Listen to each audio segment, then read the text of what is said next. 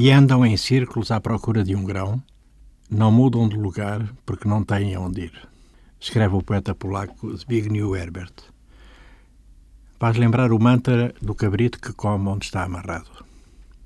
Depois das cabeças cortadas e das casas flamejantes em Cabo Delgado, acontece outra vez no cimo da praia. Quer dizer, uma heresia, ou um aberto abrir do jogo todo, que nunca é preto e branco, com o ataque ao templo.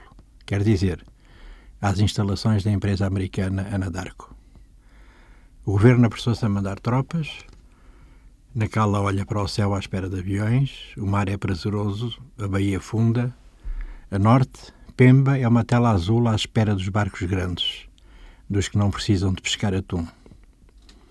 O senhor Cogito não sabia o que seria uma guerra híbrida. Era um provir que está agora conosco. Ele viveu a Blitzkrieg, atravessou a vitória, escapou ao horror absoluto, acantonou-se na sua varanda polaca, a ver a banda passar, fardada, como compete, sentadinho na sua Europa.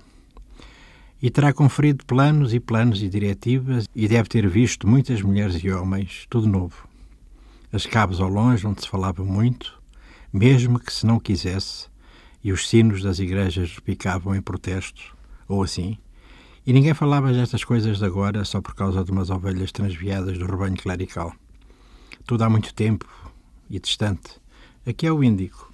Por causa de um choque elétrico oriundo do estrangeiro, uma estranha dermologia apoderou-se das instituições.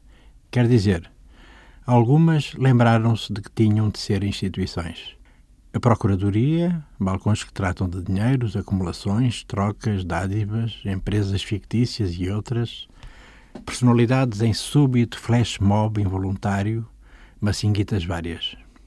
A pobreza, a fome, a saúde, o saneamento, a ética, coisas deste género, mantêm-se em sereno pasmo, por vezes agitação, raivas secretas, satisfações. Há regozijos justicialistas. A lucidez que viu o grande jogo da indústria extrativa, da acumulação e financiarização a soldo, à custa da dignidade que rareia nas elites, já nem se espanta. Há jogadores de xadrez, autênticos mestres, mas não estão indiferentes como no poema de Pessoa. Moveram as peças, analisaram a reação dos espiões, decidirão em conformidade. Eu desconfio, Sr. Cogito, da imaginação que põe pianos nos cumes das montanhas. Mas é reparador que se lembra, observe, descendo a avenida. Porque a alma pode voar e é preciso guardá-la, sussurra o Sr. Cogito. Remexe nos bolsos, leva a mão ao peito, afaga o lado esquerdo o Sr. Cogito tem estes gestos muito estranhos e depois sorri e uma poeira discreta envolve-o. E ele desce a avenida. É uma longa estrada de tempos, lugares amores e conflitos, gangsters e banksters, poetas, patriotas canoros, desenrascanços muitos, as artes de um jeitinho para evitar naufrágios, fúrias e alegrias, vinganças, prisões encenadas e não, datas e heróis e repetições e descréditos, um delírio tremens na pose e na posse, ante o altar do luxo, etc, e etc e tal. O senhor Cogito. Já caiu muitas vezes. Cai no asfalto, esfola os joelhos. As vias estão demasiado ondulantes. Nos passeios, as raízes fazem bossa no cimento. A seguir é o desvão. O grande jogo. Desequilibra-se e é preciso evitar o buraco de onde desapareceu a tampa do coletor, o sistema de esgotos. As cogitações chocalhadas a cada desequilíbrio. Baralha-se o senhor Cogito não conhece o poema de Herbert, o polaco? É a noite do país, o dia a querer irromper, mas não se sabe quando.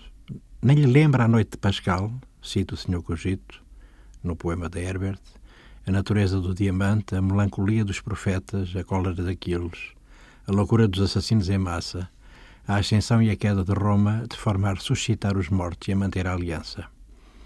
Ele é muito pragmático quando é preciso, se assim se pode dizer, pelo menos é o que refere o poeta que reparou na sua anónima existência, realçando que a imaginação do Sr. Cogito segue um movimento pendular, passa com precisão de sofrimento para sofrimento, não tem lugar para fogos de artifícios poéticos.